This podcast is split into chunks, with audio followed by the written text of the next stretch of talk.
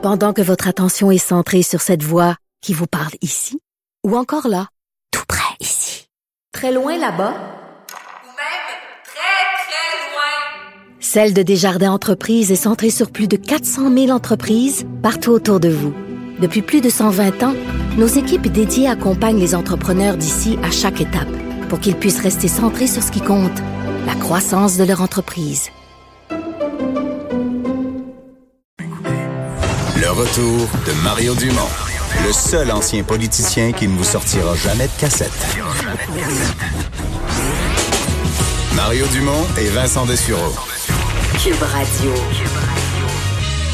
Oh Vincent, dans cette journée d'actualité qui se bouscule, d'abord on apprend que pour le carambolage sur la 15, c'est pas un mais trois hôpitaux qui sont passés au code orange pour accueillir des blessés. Oui, effectivement, c'est trois. Donc au total, trois, euh, trois hôpitaux qui sont dû euh, donc enclencher ces procédures quand même importantes et rarissimes là, du code orange qui amène donc une quantité la importante. dernière fois que j'ai souvenir, c'est euh, la mosquée de Québec, c'est la fusillade. Mon souvenir, peut-être que j'en oublie là, mais c'est possible. Dans ce cas-là, trois hôpitaux, on n'a pas vu ça souvent.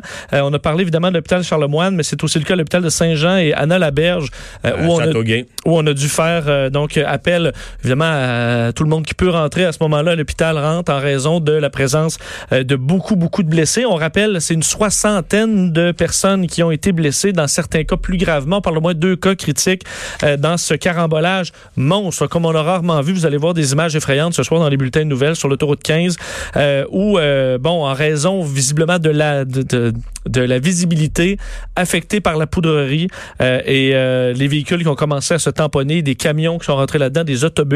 D'ailleurs, euh, dans les dernières minutes, on a voulu, parce que dans les images, on voyait un autobus scolaire, un petit autobus, autobus scolaire. On a tenu à rassurer les gens qu'il n'y avait pas d'enfants impliqués. Euh, effectivement. Il y avait un autobus de ville aussi. On voit la ville tout cassée. Puis... Ça, on n'a pas euh, à savoir est-ce qu'il y a eu des blessés dans cet autobus-là. Pour ce qui est de l'autobus scolaire, c'est pas le cas.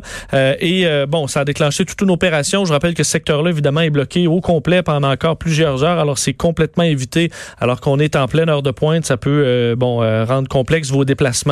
Et euh, ça a nécessité une intervention conjointe d'après tous les services d'urgence de, de ce coin-là. On a eu besoin de l'aide, entre autres, des pompiers de Longueuil qui ont envoyé leur moitié de leur effectif, notamment la Sûreté du Québec, les, euh, les, ambulanciers. C'est 63 000 personnes qui circulent sur cette autoroute-là chaque jour. Alors, pour l'instant, c'est complètement euh, arrêté. Et on a compris dans le point de presse que alors qu'on parlait d'une zone accidentogène où il y avait de nombreux problèmes. Le ministre des Transports dit que non, quoique ça semblait quand même un endroit vulnérable au, euh, au, à la poudrerie. Euh, blocus euh, ferroviaire. Euh, deux choses à dire. D'abord, les premiers ministres des provinces doivent se parler. Techniquement, ça devrait être en cours.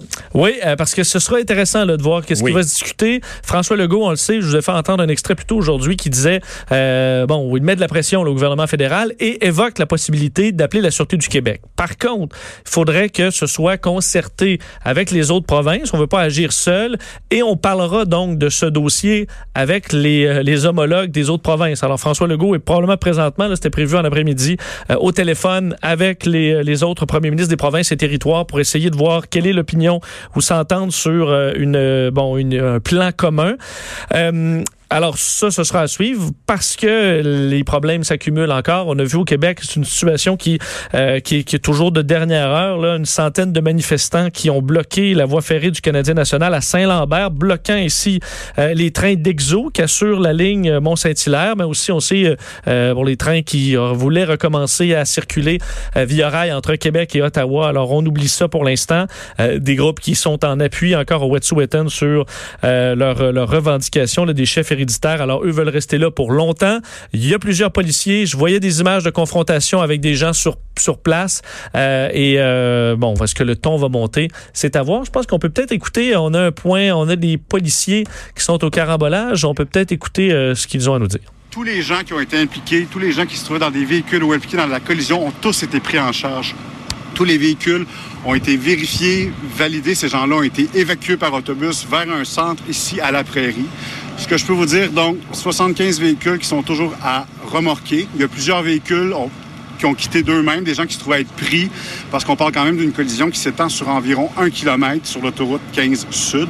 Et puis, dans les gens qui sont transportés dans un centre ici à la Prairie, on parle d'environ 150 personnes qui ont été prises en charge. Ces gens-là peuvent être également évalués sur place.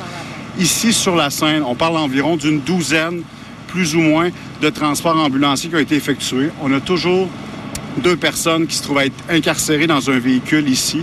D'ailleurs, avec euh, plusieurs camions, euh, on parle de camions lourds qui sont euh, impliqués dans la collision. D'ailleurs, un camion lourd, un camion citerne ici qui va nous poser un peu plus de problèmes. Et puis, c'est le, le, le, topo qu'on a. Pour le moment, je ne peux pas vous confirmer de décès. On parle de blessés légers à graves qui ont été transportés. Et puis, c'est ce qu'on a présentement. Et puis, pour la suite de l'opération, je vous transférerai à la sécurité civile, aux pompiers. Ben, merci, M. Tremblay. Écoutez, comme il vous a mentionné, à l'heure actuelle, dès le début de l'intervention, on a mis tout en œuvre pour non seulement accueillir les gens ailleurs à la prairie, au 500 Saint-Laurent. Euh, les gens sont dirigés par là. Ici, on a eu le support de nos confrères de Longueuil, Sainte-Catherine, Candiac, Saint-Constant et Saint-Philippe qui sont venus nous prêter main forte parce qu'on a eu dû procéder à plusieurs euh, désincarcérations de véhicules. En tout, neuf véhicules ont dû être désincarcérés. À l'heure actuelle, on a toujours un véhicule dans lequel il y aurait des occupants qu'on ne peut pas désincarcérer dû à la complexité de l'intervention. On a un véhicule contenant du diesel qui coule actuellement, qui est impliqué dans l'accident. Donc, on doit stabiliser ce véhicule-là avant de pouvoir le bouger pour pouvoir procéder par la suite à la désincarcération. Mais sachez qu'on a mis tout en œuvre pour s'assurer de la sécurité de tous les gens sur place et des intervenants également. Passe maintenant la parole à M. Saïk. Ouais. Bon. Non, là, euh, il y a un problème. Là. Oui, parce qu'on comprend, euh, dans le point de presse, on vous a dit qu'on avait terminé l'évacuation des, euh, des véhicules. Sauf deux. Sauf deux. Deux personnes. Euh, où on comprend que ça n'a pas l'air Ils sont en dessous d'un camion citerne, ça n'a pas l'air pressant. Alors, euh, on, parle, on parlait de deux blessés dans un état critique. Alors, on peut peut-être penser que est-ce que, ce sont ces deux-là, est-ce que ce sont ces deux-là qu'on appelle dans un état critique ou deux autres qui ont été transportés? mais bon, alors dans les chiffres qui ont été donnés, parce qu'en de la dernière intervenante étant le chef de de, la prairie, 75 véhicules seront à remorquer. Alors, ça vous donne un peu l'ampleur de cet accident. 150 personnes ont été prises en charge. Alors, c'est une opération très, très importante.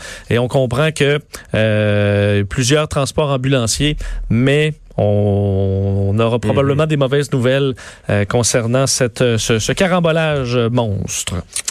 Euh, un mot sur euh, le coronavirus, euh, parce que bon, d'abord, faut suivre toujours ce, ce, bateau de croisière parce que parmi les statistiques du coronavirus, là où ça évolue le plus, de façon la plus inquiétante, c'est sur le bateau de croisière. Oui, et euh, c'est un peu particulier aujourd'hui parce qu'il y a des, des, bonnes et des moins bonnes nouvelles, et en même temps des nouvelles là, qui amènent à, à, se questionner. Parce que euh, aujourd'hui, c'est 79 nouveaux cas euh, donc qui ont été confirmés sur le Diamond Princess. Alors, On est rendu à 600 quelques. 621.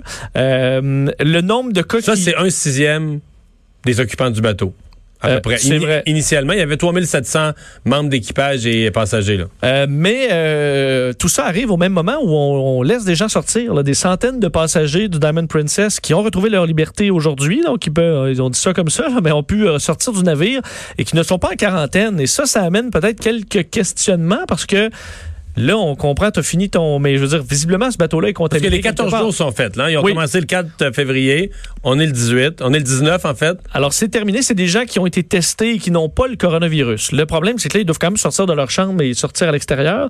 Et là, il y a des gens qui ont des nouveaux cas à tous les jours. Alors, visiblement, il y a quelque chose qui cloche avec ce, ce bateau-là. Tout le monde n'est pas bien isolé parce que le, la, la, la période d'incubation est terminée depuis quelques jours. Là. Il y a des nouveaux cas. Ou la période d'incubation. J'ai vu des spécialistes qui se demandent est-ce que la période d'incubation pourrait pas être de 24 jours plutôt que 14, plus longue qu'on pensait. Effectivement. C'est un problème ça aussi. Ben, dans ce cas-là, on les libère, mais on est, ben, je comprends qu'ils ont été testés, mais entre autres, je pas, as probablement vu ce spécialiste japonais qui euh, sonnait l'alarme, lui Kentaro Iwata, un professeur de, de, de maladies infectieuses à l'université de Kobe, qui a incité pour, à monter à bord. Ça a été compliqué, mais il a pu monter à bord. Lui qui a combattu entre autres l'Ebola, alors c'est un expert, et dit que ce navire-là, c'est euh, la gestion est chaotique, dangereuse. Quand j'ai combattu l'Ebola en Afrique, euh, je n'ai pas eu peur d'être moi-même infecté, alors que ce n'était pas le cas sur le Diamond Princess, ne sachant pas où était le virus, quelle zone était rouge ou disons en danger, quelle zone était verte. Alors lui critique fortement les autorités japonaises sur euh, la, la, gestion des cas. Et là, on laisse les gens partir, prendre un taxi, ils ont fini là. Alors est-ce en fait, que c'est comme si le bateau, la journée qui a été en quarantaine, aurait fallu qu'un spécialiste comme lui ou un, mais un vrai spécialiste de, de, de santé publique d'infection prennent le contrôle du bateau, là, que tous les autres, incluant le capitaine du bateau, deviennent des simples exécutants, de dire voici en cas de procédure, voici ce qu'il faut faire, voici comment on garde des zones où, scellées. scellées. Oui. Une zone verte, une zone rouge, et ce qui semble pas être le cas? Alors, on ne sait pas trop où est le virus, on ne sait pas trop comment il se transmet, et là, on libère des gens.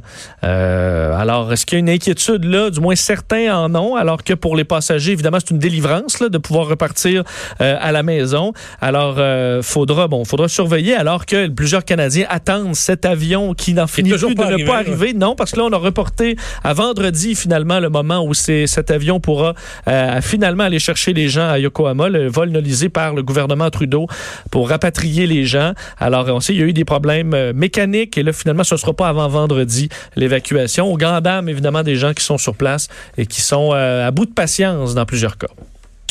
Merci, Vincent.